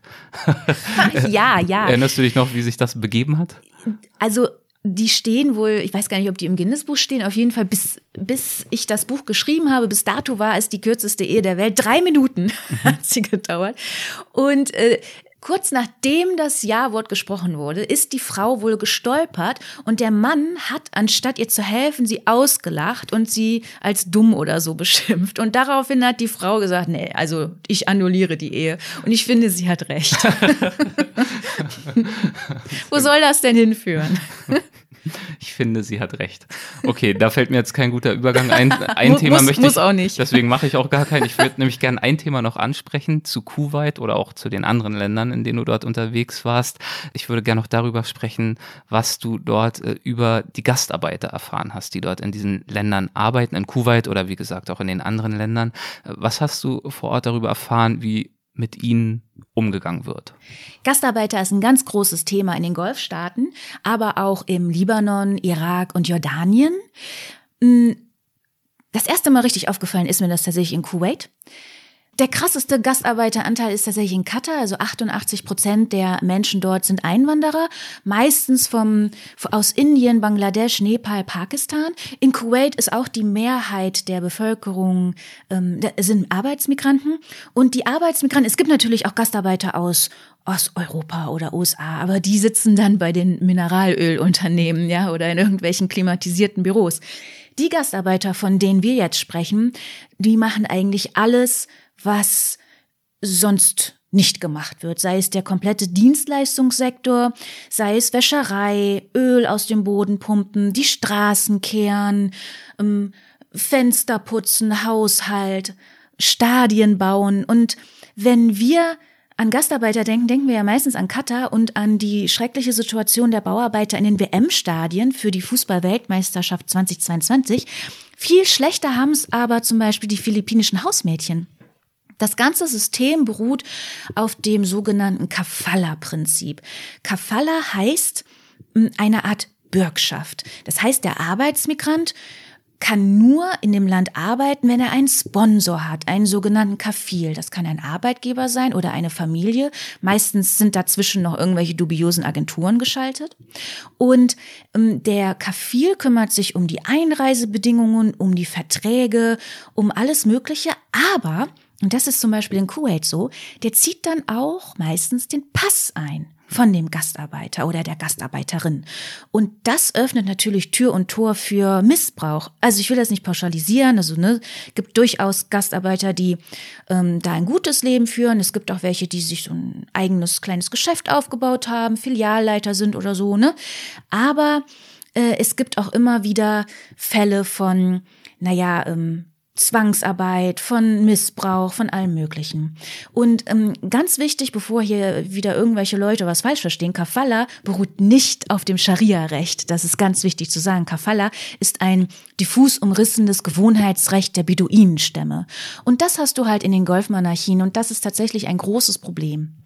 Sind das absolute Ausreißer oder hast du das Gefühl, dass das schon ein systematisches, ein systemisches oder auch institutionalisiertes Problem ist? Ja, das Gefühl hatte ich schon. Ich habe sehr viel mit Gastarbeitern gesprochen und habe hm, ich habe eigentlich keinen also ich kann ja nur von, von mir sprechen. Ich habe keinen getroffen, der jetzt sagte, boah, total geil. Also ich fühle mich toll. Also die arbeiten dann zwölf Stunden am Tag, sieben Tage die Woche, schicken dann halt das Geld nach Hause zu ihren Verwandten. Länder wie Nepal sind auch auf die Rückweisungen ähm, der Menschen dort angewiesen. Ja, das ist das ist so. Und dann bleiben die dann ein paar Jahre, versuchen Geld zu verdienen, weil sie natürlich dort zehnmal mehr verdienen als jetzt in Bangladesch oder so. Und versuchen dann irgendwann zurückzukehren und sich dann in ihrem Heimatland was aufzubauen. Aber äh, solange sie dann zum Beispiel in den Golfmonarchien sind, schuften sich viele halt auch im wahrsten Sinne des Wortes zu Tode. Wir reisen weiter nach äh, Bahrain. Bahrain bezeichnen die Araber dir gegenüber oder einige Araber als den Nachtclub Saudi-Arabiens. Warum das denn? Das stimmt. Äh, das ist tatsächlich ein Satz, den ich da gehört habe. Also ich habe mir das nicht selber ausgedacht. Bahrain ist äh, nicht direkt auf der arabischen Halbinsel, sondern eine vorgelagerte Inselgruppe. Bahrain ist nur so groß wie Hamburg, ganz klein und besteht aus 33 Inseln. Und Bahrain und Saudi-Arabien verbindet eine Autobahnbrücke von 25 Kilometer oder so. Und da Bahrain auf der arabischen Halbinsel, beziehungsweise was die Golfmonarchien betrifft, das liberalste Land ist, Sprich, es gibt dort Alkohol, es gibt dort Nachtclubs, es gibt auch Prostitution, die gibt's natürlich überall. Die ist auch nicht legal in Bahrain, aber äh, da weiß man mehr drüber als in anderen Ländern. Und deshalb ähm, reisen tatsächlich jedes Wochenende ab Donnerstag dann viele saudische Männer nach Bahrain. Deshalb wird sie auch die Männerbrücke genannt, weil natürlich in Saudi-Arabien die Restriktionen viel krasser sind. Und in Bahrain haben dann manche auch so ihre Zweitwohnungen und feiern und geben sich Wein, Weib und Gesang hin. Und äh, du warst dort unterwegs äh, mit äh, Sarah oder Sarah. Sarah, genau. Was habt ihr zusammen dort erlebt?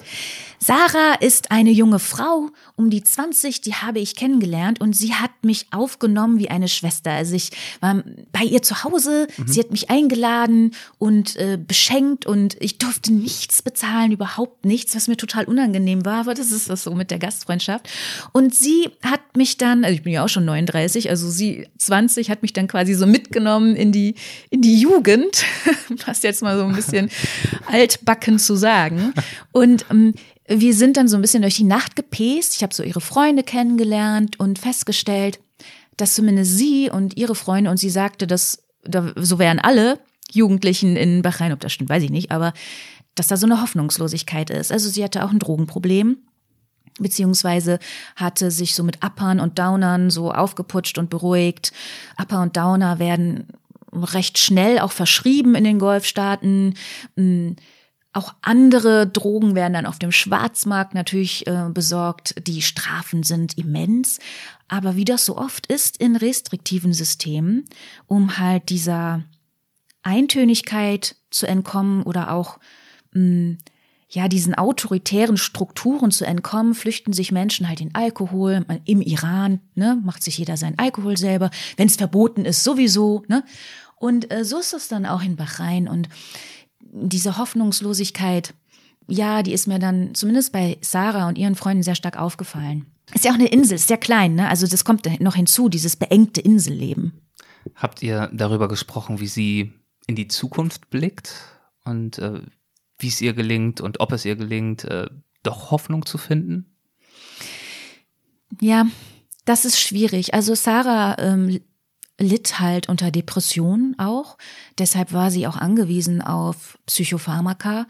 Und ob sie das überwunden hat, ich glaube nicht, Depressionen lassen sich ganz schwer auch überwinden. Man hat ja immer wieder Rückfälle und hm, ich weiß, dass sie gerne Bahrain verlassen möchte. Sie wusste aber nicht wohin und dann hatte sie auch so den Traum, also das habe ich jetzt nicht im Buch geschrieben, aber auch so den Traum vielleicht nach Amerika zu gehen oder nach Europa, in so eine große Stadt, wo Weite ist, weißt du, irgendwo, wo Weite ist und wo man sich entfalten kann. Ob sie das machen wird, ich weiß es nicht. Ich, ich wünsche ihr, dass sie für sich irgendwie Frieden finden kann. Aber ob sie das schafft, ich bin mir nicht sicher.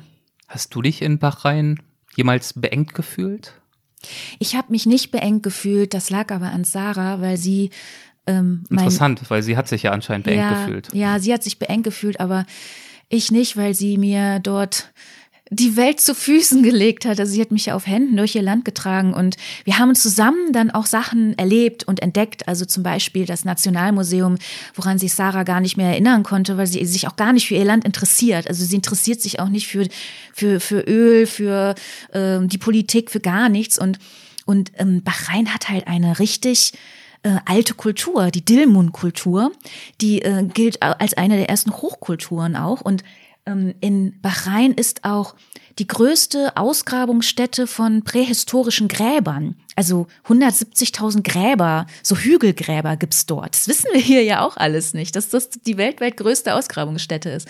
Und das haben wir uns dann angeguckt und und da haben wir zusammen was entdeckt und das war sehr schön. Das war wirklich sehr schön. Aber ich glaube, wenn man dort lebt, dann kann einen schon eng ums Herz werden.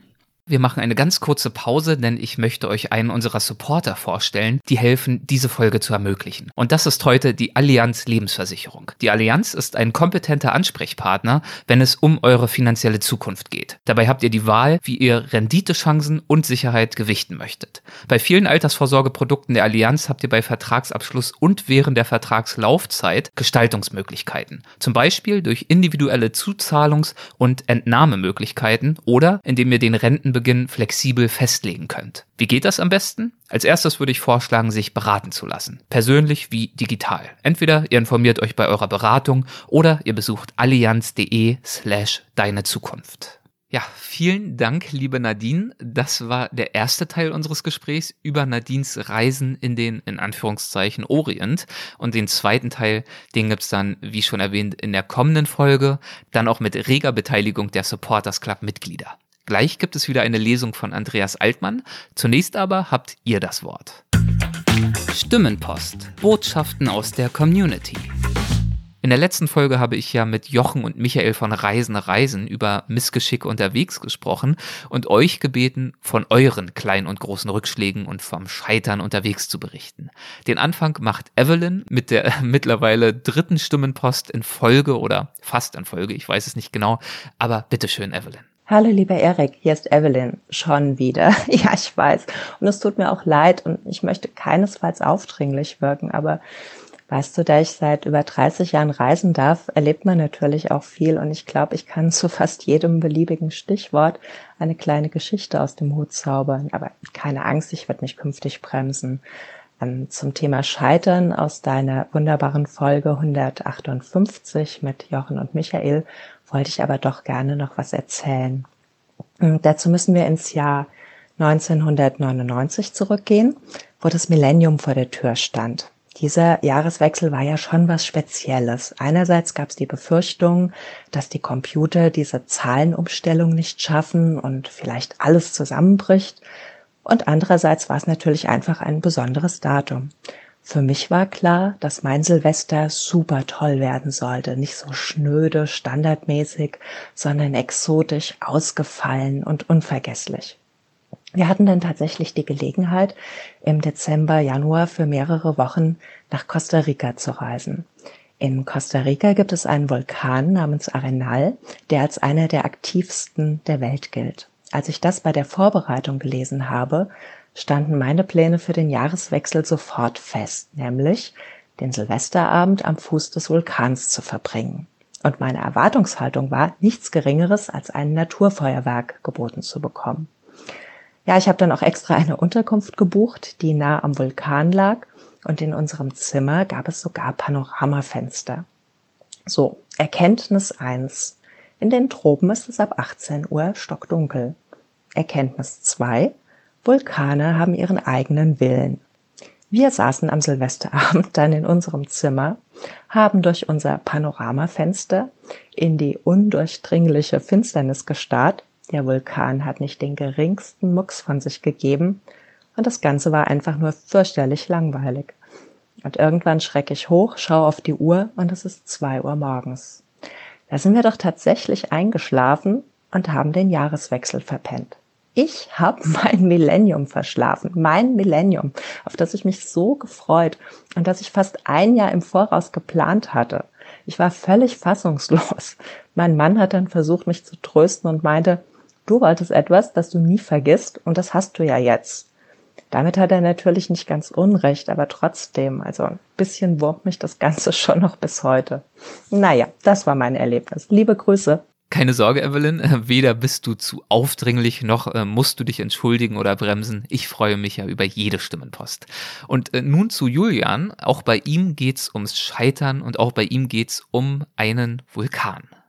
Im vergangenen Jahr war ich in Tansania und wollte dort unbedingt wandern. Und da liegt natürlich der Kilimanjaro auf der Hand, aber das war mir ein wenig zu touristisch, vor allen Dingen zu teuer. Äh, und ich habe mich auch nicht ganz fit gefühlt für diese Höhe. Und stattdessen habe ich mich nach Alternativen umgesehen und bin auf den Oldonio Lengai gestoßen, auch dank des Weltwach-Podcasts, äh, wo dieser Berg Gottes äh, bereits thematisiert wurde. Nicht ganz so hoch, aber er verspricht einen tollen Ausblick über den Lake Natron äh, bei Sonnenaufgang und den wollten wir auch ganz gerne sehen und sind deshalb schon abends ähm, gegen 10 Uhr, 22 Uhr aufgebrochen. Es gab noch eine, eine Tasse Kaffee. Aber die Wetterbedingungen waren alles andere als ideal. Es hat schon früh geregnet, es war sehr neblig. Ähm, und der Weg dort hoch ist wirklich anstrengend, weil es ab einer bestimmten Höhe eben keinen Weg mehr gibt. Man kraxelt mehr oder weniger auf allen Vieren dort hoch, muss so ein bisschen auch auf Geröll aufpassen, natürlich gerade, weil es unneblig ist. Und äh, hat auch mit seiner Stirnlampe nicht immer ideal gesehen. Und wir waren schon sehr früh besorgt, weil es eben neblig war und wir schon Angst hatten, dass wir quasi den Sonnenaufgang dort oben nicht sehen können. Wir waren aber trotz der schlechten Wetterbedingungen gut in der Zeit und ähm, mussten uns dann sogar nochmal unter einem Felsvorsprung zu schlafen legen. Es war aber sehr kalt, ähm, aber damit wir nicht zu früh dort oben waren, wo es dann doch sehr zieht und noch kälter ist, haben wir dann dort eine Stunde im, ja, im, im kühlen Nass und Niesel versucht, die Augen zuzumachen. Ähm, die letzten Meter dann hoch waren auch echt sehr, sehr anstrengend und als wir dann oben waren, haben wir nichts gesehen. Ähm, es hat immer noch total genebelt und genieselt. Äh, und wir waren natürlich alle wahnsinnig enttäuscht. Ähm, einer Schweizerin, die mit dabei war, kamen sogar die Tränen. Und ja, auch ich äh, hatte mir das Ganze natürlich ganz anders vorgestellt. Man konnte wirklich keine drei Meter weit sehen. Ja, aus der Ironie heraus hat dann einer der Mitreisenden noch äh, Sunshine Reggae angemacht. Ähm, da konnten wir zumindest ein bisschen schmunzeln. Ähm, aber wir sind wirklich nach wenigen Minuten dann schon wieder äh, heruntergegangen, weil es wirklich sehr kalt war, sehr nass und man keinen Meter weit sehen konnte. Ähm, und auf dem Rückweg haben wir uns dann noch mehrfach hingelegt. Ich hatte danach die, die Tage äh, einige blaue Flecken und äh, vor allen Dingen auch starken Muskelkater, weil es wirklich sehr anstrengend war, runter genau wie hoch. Ja, und das war eine sehr enttäuschende Erfahrung in so sehr, insofern, aber ähm, trotzdem eine Geschichte, die es dann irgendwie wert ist zu erzählen und etwas Besonderes, ähm, was vielleicht äh, andere Leute die dann eben nur den Erfolg haben oder da oben etwas Schönes sehen, nicht, nicht von äh, berichten können. Insofern hat auch mir da das Scheitern insofern äh, zumindest eine schöne Geschichte gebracht.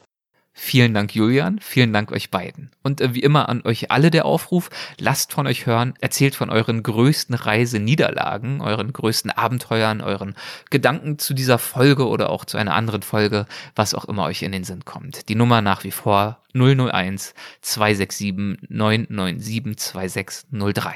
Und jetzt folgt Andreas Altmann mit einer Lesung wiederum aus seinem Buch Gebrauchsanweisung fürs Leben. Übers Reisen und Leben. Andreas Altmann liest. Das Kapitel dieses Mal heißt Kindheit und es geht gute 20 Minuten. Ihr dürft euch also gern entspannt zurücklehnen und äh, genießen. Der russische Schriftsteller Wladimir Sorokin meinte einmal, dass sich mit der Literatur Menschen befassten, die durch Traumata und Erschütterungen in der Kindheit die Welt verloren hätten und nun zurückblieben. Wie hinter einem abfahrenden Zug. In diesem Zug säßen Leute mit gesunden Berufen, wie Tischler, Bankiers, Krankenschwestern, Fischer. Die Schriftsteller liefen ihr ganzes Leben lang hinter diesem Zug her, in der Hoffnung, ihn einzuholen. Aber die Hoffnung trügt. Uns bleibt nur diesen Zug zu beschreiben, seine Waggons, Räder, den Rauch aus dem Schornstein, die Reisenden hinter den Fenstern. Und unser Los ist es, so lange hinter ihm herzurennen, bis wir auf den Gleisen zusammenbrechen. Das klingt poetisch, aber nicht sehr wirklichkeitsnah. Denn ich kenne Tischler, Krankenschwestern, Banker und andere mit gesunden Berufen, die auch früh in eine Kampfzone gerieten und die ähnlich aussichtslos einem Zug hinterherrennen, dem Zug der fröhlichen Kindheit, und genauso auf der Strecke bleiben. Der einzige Unterschied, ihnen fehlt die Wunderwaffe Sprache, um die Wunschstellen auszuhalten. So erwischt es viele von ihnen jeden Tag kalt, da weit und breit kein Heilmittel zur Verfügung steht, nicht Sprache und nichts anderes, um das Herzblut zu stillen. Man kann die Sache natürlich von einer ganz anderen Seite betrachten, der ironischen, der witzigen, der voller Hintergedanken. Der Satz der französischen Theaterautorin Jasmina Reza gehört dazu. Eine glückliche Jugend ist keine gute Voraussetzung für das spätere Leben. Hm, wie wahr und wie furchtbar. Sorgenfrei aufzuwachsen, und als Ergebnis ein zahmes, fügsames Leben zu führen. Jeden Tag Alltagsleben, jeden Tag allerweltsleben, jeden Tag angepasst, jeden Tag unfähig zu widersprechen, immer Würstchen, das stillhält. Und jeden Abend uralte 35 ist man inzwischen geworden, heim zu Mutti zu fahren. Denn bei ihr geht's zu wie in der Kindheit. Schön lieb, schön brav, schön warm. Oder die Muttersöhnchen sind längst verheiratet, damit die Frau Gattin die Frau Mutter ersetzt. Oder die Folgen beschwerdefreier Kinderjahre enden noch dramatischer. Der Unbeschwerte mutiert zum unglücklichen Erwachsenen. Hier die Mail eines 53-jährigen Mannes, der das Scheißleben meines Vaters, das Scheißleben meiner Mutter und meine eigene Scheißjugend gelesen hatte und schrieb, im Gegensatz zu Ihnen, Herr Altmann, hatte ich eine selige Zeit als Kind. Und heute könnte mein Leben nicht unseliger sein. Und wissen Sie warum? Weil ich keine Widerstände spürte und mir jeder Wunsch erfüllt wurde. Ich will sagen, dass ich nicht gelernt habe, mich durchzusetzen und für etwas zu kämpfen. Sie schon. Sehr wahr. Das verdanke ich meinem Vater. Dank ihm entdeckte ich meinen Zorn und irgendwann, als ich mich traute, meinen Hass, den reinen, blanken Hass. Später den Hass auf fast alle Erziehungsberechtigten, wobei Kinder unfehlbar erkennen, wer sich ihnen gegenüber fair verhält und wer nicht. Und Hass, jeder weiß es, ist nur ein anderes Wort für Energie. Wenn man verstanden hat, den Hass, der sich ja auch gegen einen selbst richtet, weil die großen Menschen die Kleinen so oft mit dem hundsgemeinen Gefühl der Wertlosigkeit infizieren, wenn man das meistert, diesen Selbsthass in den Schrei Ich will leben umzupolen, dann ist man gerüstet für den Rest der Tage, die kommen, sobald die Kindheit aufhört. Ab dieser Stunde wird jeder mit einem Fuck you bedacht, der sich anmaßt, die Lebenslinien respektlos zu überschreiten. Ach, die glückliche Kindheit. Vor kurzem hörte ich ein altes Interview mit Kurt Cobain, dem Gründer und Sänger von Nirvana. Er sagte unter anderem, I had a very good childhood. Nicht so viele Wochen später kaufte er sich eine Browning Otto 5, holte sich ein Bier aus dem Kühlschrank seiner Millionenvilla, packte noch ein paar Diazepantabletten ein, vergaß auch nicht eine ordentliche Portion Heroin mitzunehmen, ging rüber zum Gartenhaus, jagte alles in seinen Körper und, jetzt ruhig und gefasst genug, hielt sich die Flinte an den Kopf und drückte ab. Er war 27 und die glücklichen Tage von Little Kurt lagen so weit noch nicht zurück. Eisen steht, dass ein Kind, das es per Crashkurs mit dem Leben aufnehmen muss, die größeren Chancen hat, nicht als Duckmäuse seinen 18. Geburtstag zu feiern. Es kennt sich besser aus in der Welt der Hinterhältigen. Es vertraut mehr auf sich. Es verfügt über mehr Tricks, mehr Fluchtwege.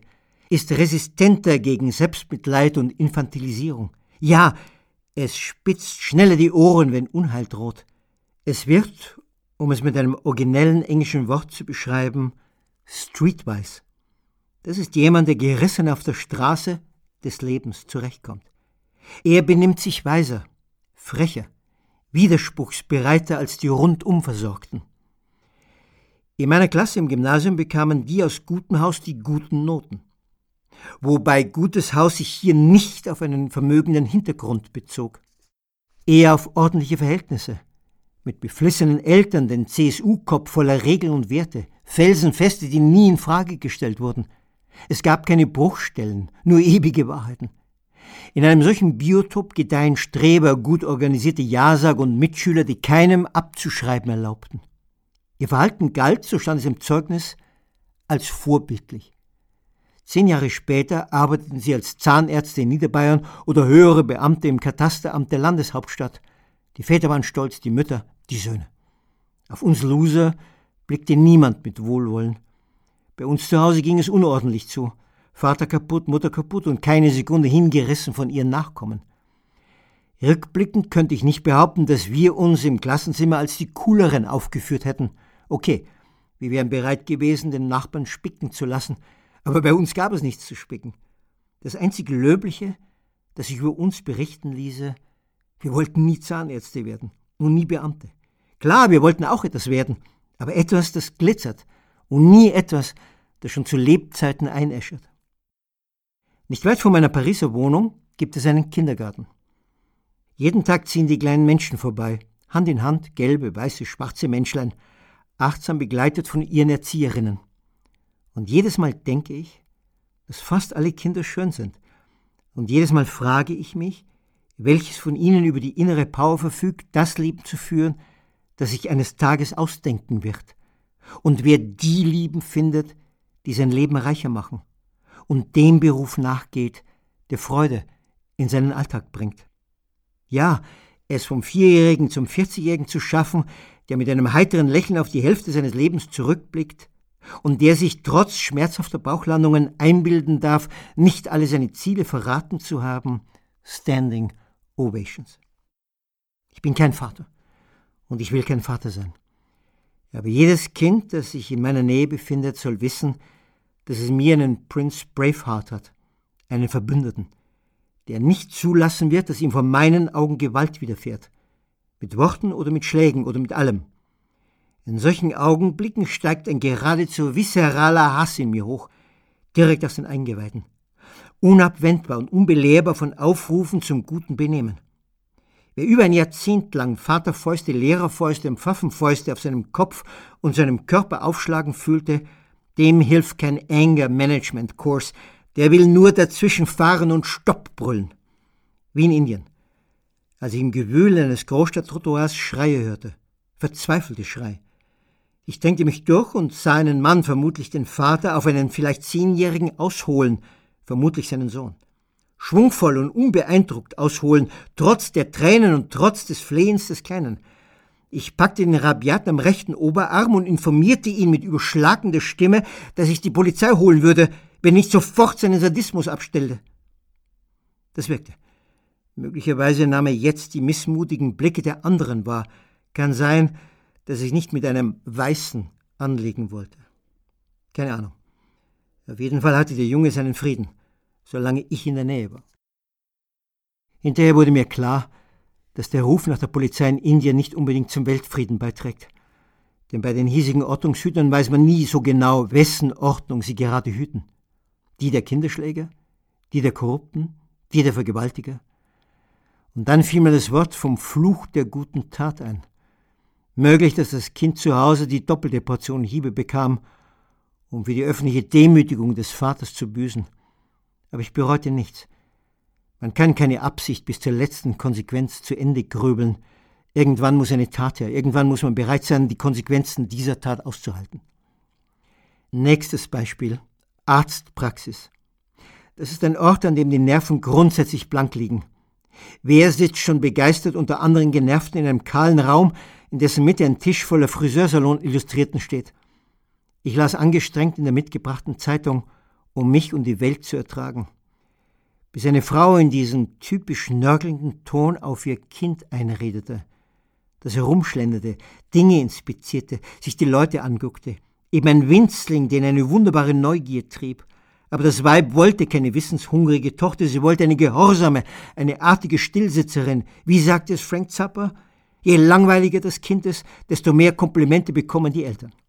Meine Ruhe war hin, denn die Gouvernante hörte nicht auf.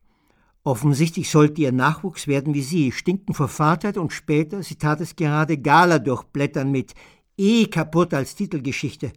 Um das Klischee zu vervollständigen, wie ihr Begriffsvermögen, so lief auch ihr Leib bereits auseinander, und der Ton der Beleibten wurde penetranter, irgendwann schrill, ja schwerst hysterisch, Stimmbänder, die Glas zerschneiden. Wird ein Kind nicht körperlich bedrängt, halte ich mir eine Weile zurück. Ich bin nicht als mobiles Jugendgericht unterwegs. Zudem kann sich eine Situation entspannen, die Tonlage wieder gemäßigter werden. Aber nichts entspannte sich. Die Kanonade geifernder Zurechtweisungen ging weiter. Bis ich mir unter Aufbietung letzter zivilisierender Kräfte verbat, sie als kreuzblöde Idiotin anzusprechen, die in ihrem Scheißleben nichts anderes zu tun hatte, als ihre Tochter darauf zu dressieren, die gleiche kreuzblöde Idiotin zu werden wie sie.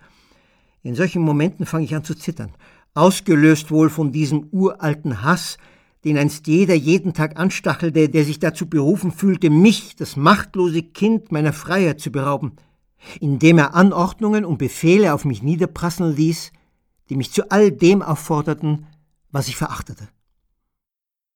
Wie ich im Bruchteil einer Sekunde zu dem indischen Sohn mutiert war, so mutierte ich jetzt zu dieser französischen Fünfjährigen, die leben wollte und nicht leben durfte weil ihre Mutter, die ihr Hirn wohl als Schließmuskel herumtrug, sie brachial daran hinderte. Wie ein Dämon fuhr dieser Hass in mich, und ich informierte jedes Wort ein Messer, die Ärmste im Geist laut und deutlich darüber, dass sie ab sofort ihr dämliches Mundwerk halten und das Kind in Ruhe lassen sollte. Sie hob den Kopf und sah, wie es meinen Augen Feuer fauchte. Ich kenne diesen Zustand in mir, er ist eindeutig. So redete sie nicht dagegen, nuschelte nur unverständlich und schwieg. Das Kind reagierte kurz irritiert, schaute auf die Mutter, schaute auf mich und lächelte. Und düste wieder durch das Wartezimmer. Um ein Haar hätte ich Ringelreilen mit ihm getanzt, aus Freude über so viel lebensbejahende Renitenz. Mein Vater war nicht der Einzige, der Kinder nicht als Liebe in die Welt setzte, sondern weil er Sparringpartner brauchte um an ihnen seine Wut über das eigene misslungene Leben abzuarbeiten.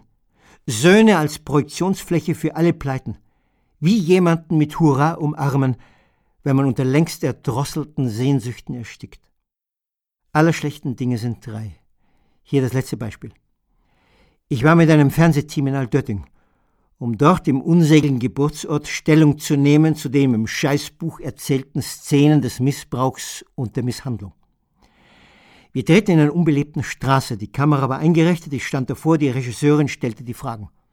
Das ging gut, bis ein Mann, Typ Daddy, aus einer Seitengasse kam, innehielt, aus fünf Metern Entfernung zuhörte, wie ich detailliert eine zügellos körperliche Züchtigung beschrieb, er sich näherte, ungeniert die Aufnahme unterbrach und den einen Satz sagte, den keiner in meiner Gegenwart aussprechen darf. Hm, ein paar Maulschellen haben noch niemanden geschadet. Und ich, nach einer Schrecksekunde auf ihn zuging, ihn schüttelte und ihn aufforderte, die Kacke nochmals zu wiederholen. Und der Typ mich zurückstieß und ich jetzt gewiss schwarz im Gesicht vor Abscheu ihn ein zweites Mal packte, bereit ihm in die selbstzufriedene Fresse zu schlagen, da waren schon zwei Leute vom Team dazwischen gegangen, um einen Akt der Körperverletzung zu verhindern. Dass ich die drei Fälle erwähne, demonstriert unzweifelhaft, dass meine Sozialisation in manchen Lebensbereichen nicht gelungen ist. Aber es ist auch nicht die Aufgabe eines Autors, sich als sittlich Hochbegabten herauszuputzen, sondern von der Wirklichkeit zu erzählen, die so oft von Sittlichkeit nichts weiß. Und, dass ich überhaupt davon berichte, hat nur deshalb seine Berechtigung, weil das, was mir widerfahren ist, Millionen, nein, Hunderten von Millionen Kindern widerfuhr, widerfährt. Und noch etwas zeigen diese Vorkommnisse. Ein Kind vergisst nicht. Nie. Auch nicht mit 90. Es lernt vielleicht damit umzugehen, die Übergriffe einzuordnen, sie zu verstehen. Als Ausdruck beschädigter Frauen und Männer, die wohl gleichfalls zu ihrer Zeit Dellen an Leib und Seele verpasst bekamen und nun ihre eigenen Mühseligkeiten mittels linker gerade in neun Jahre alte Gesichter abarbeiteten und oder ihre pervers verkommene Sexualität via Kinderhintern befriedigten. Keine Krankheit scheint erblicher zu sein als Gewalt. Und ein drittes, was so viele nicht hören wollen. Ein Kind verzeiht nicht. Auch das nie. Hier die Mail eines Lesers, der ebenfalls auf das Scheißleben meines Vaters etc. reagierte. Ich dachte immer, ich hätte meinem Vater die Untaten verziehen, die er an mir begangen hatte. Von wegen. Als ich ihr Buch las, brach der ganze Hass wieder auf, die ganze Hilflosigkeit. Mir wurde klar, dass ich mir etwas vorgemacht hatte, um den Schmerz auszulöschen. So treffsicher. Niemand vergibt zehn Jahre Erniedrigung. Viele glauben zu verzeihen. Ein Akt, der mithelfen soll, die Pein zu ertragen, auch die Wucht der eigenen Rage. Man ist nachsichtig, um nicht zu zerbrechen, um die Vergangenheit auszuhalten. Zudem hört sich das gut an, für sich selbst und die anderen. Zuletzt verschafft der Akt der Vergebung ein Gefühl der Überlegenheit, der Stärke. Er mindert das Ausgeliefertsein. Jetzt ist man nicht mehr Opfer, jetzt ist man Täter einer löblichen Tat. Wer freispricht, ist der moralisch Höherstehende. Wie hübsch das klingt. Nur eben falsch. Grundfalsch. Der französische Präsident François Hollande sagte in einer Gedenkrede, die Attacke vom 13. November 2015 wird im Gedächtnis der Jugend wie eine schreckliche Initiation in die Härte der Welt bleiben. Wie fein formuliert und wie seltsam naiv, als ob erst Dschihadisten bei uns landen müssten, um uns von den Nachtzeiten des Lebens zu erzählen. Auch nach den mörderischen Überfällen in Paris gab es Leute, die per Facebook etc. wissen ließen, dass sie den Mördern vergeben und kein Hass sie jagt. Was für ein pathetischer Bullshit. Jenen vergeben, die einem das Liebste, die Geliebte, den Geliebten, die Frau, den Mann, die Kinder geraubt haben, das ist obszön und herzzerreißend verlogen. Der letzte Teil dieses Textes soll heiter werden, denn ich erträume mir ein imaginäres Kind. Ich, der weder Vater sein will noch träumen mag. Und doch überkommen mich bisweilen Momente, in denen ich mir vorstelle, wie ich eine Tochter oder einen Sohn erzöge. Oder wie ich gerne erzogen worden wäre. Ich vermute, das tun viele Frauen und Männer. Selbstverständlich wäre ich in echt ein miserabler Vater, der viel zu schwach und viel zu gebeutelt von den Schäden und Kollateralschäden der Jahre. Aber der Traum bleibt. Er geht so. Ich würde das Baby der Mutter kurz wegnehmen und es sanft an mein Herz drücken, noch im Kreissaal, und ihm Liebe schwören, eine Art Heidentaufe, als Vorwort zum Dasein. Dann beginnen die Mühen der Ebenen. Ich würde, verkündige prallerisch, das nächtliche Brüllen und tägliche Vollmachen hinnehmen, ja, mit der Mutter die Sisyphusarbeit teilen, als Ausdruck meiner Dankbarkeit, dass ich ein Kind geschenkt bekam. Ich würde jede Regung des Kindes zulassen, wenn es zur Welterkundung unterwegs ist. Sprich seinen Drang nach Erkenntnis nie bremsen, nur in Augenblicken der Gefahr. Ich wäre Held und würde ihm alle seine tausend Fragen pro Woche beantworten. Ich würde ihm abends vorlesen und dabei trickreich versuchen, es zum Lesen zu verführen, per Buch, per Tablet, per Mac, egal, damit es eines Tages von jedem lernen kann, auch von jenen, die längst Vergangenheit sind. Ich würde es in eine gemischte Schule stecken, an der Ethik unterrichtet wird, wo von Werten und Normen die Rede ist, die für den humanen Umgang zwischen den Weltbewohnern unerlässlich sind. Ich würde darauf bestehen, dass es zudem etwas über die Geschichte der Religionen erfährt, damit es begreift, in welche Abgründe von Wahn der Glaube an Gott die Menschheit geführt hat. Ich würde ihm von einem jüdischen Schriftsteller erzählen, den ich einst in Australien traf und der mir eine aufreibende Parole schenkte, eine, die er, der Auschwitz-Überlebende, gern den Nachkommen mitgäbe. Think for yourself. Ich würde meinem Kind die Erklärung der Menschenrechte auf das Nachtkästchen legen, mit dem dick und rot unterstrichenen Satz Alle Menschen sind frei und gleich an Würde und Rechten geboren. sie ihm vollständig vorlesen und es bitten, eine Weltfrau oder ein Weltmann zu werden, die der selbstbewusst und respektvoll mit ihren, seinen sieben Milliarden Zeitgenossen umgeht, solange sie es tun. Ich würde ihm zeigen, dass Toleranz ein Scheißwort ist und ihm Goethe, unseren Großmeister, zitieren. Toleranz sollte eigentlich nur eine vorübergehende Gesinnung sein. Sie muss zur Anerkennung führen. Dulden heißt beleidigen.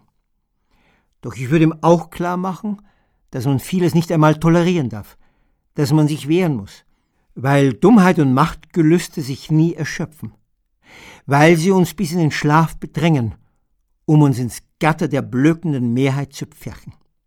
Ich würde zu beweisen versuchen, dass der American Way of Life noch immer die furchterregendste Massenvernichtungswaffe ist, die je erfunden wurde. Die Gier, so Tracy Chapman, nach Mountains of Things, die wie eine Seuche längst weltweit unsere Erde auffrisst. Sonst hätte ich nicht viel zu melden. Vielleicht noch, dass ein sinnliches, sinnenfrohes Leben entschiedener den Glücksquotienten nach oben treibt, als ab sieben Uhr morgens die Nase gegen eine Karstadttür zu pressen, um sich Punkt neun auf Schlussverkauf Wühltische zu stürzen. Ha, hm, mein fiktives Kind wird nie Wirklichkeit, weil ich doch der klägliche Vater wäre, dem allemal Autorität und Talent fehlen, um es mit der Erziehung eines Menschen aufzunehmen. Ich, der schon froh sein muss, wenn er nicht selbst der Welt zur Last fällt. Zudem heißt es, dass Kinder wenig auf ihre Eltern hören, ja ihre eigene Richtung einschlagen. Unheimlich die Vorstellung, dass mein Wunschkind ein Spießer würde oder ein Weltverächter oder eines, das sich nicht hinaustraut ins Leben. Eine Pfeife eben, die, nicht auszudenken, abends im Bett Paulo Coelho liest. So will ich schwören, mit allen zehn Fingern. Nie soll ein Vater aus mir werden. Aus Liebe, aus schierer Liebe zu meinem nie geborenen Kind. aus schierer Liebe zu meinem nie geborenen Kind. Ja, ich erinnere mich, das ist ein Satz, den ich in einem meiner vielen Gespräche mit Andreas zitiert habe. Ein herrlicher Satz und äh, wie immer auch ein herrliches Kapitel, auch wenn natürlich bei weitem nicht alles, was Andreas darin erzählt hat, an sich herrlich ist. So, damit haben wir, habt ihr, habe ich mal wieder eine Folge geschafft. Puh, äh, ich weiß, äh, sie werden momentan tendenziell länger, auch dank des neuen Segments mit Andreas. Und äh, manche von euch kommen kaum noch hinterher mit dem Hören. Seht es mir bitte nach. Ich kann euch sagen, ich komme manchmal auch kaum noch hinterher mit dem Produzieren. Aber natürlich gibt es keine Klagen, jedenfalls nicht von mir. Nächste Woche geht es dann also weiter, wieder mit Nadine, wieder mit Andreas und wieder auch mit mir. Bis dahin, vielen Dank fürs Zuhören und äh, ciao.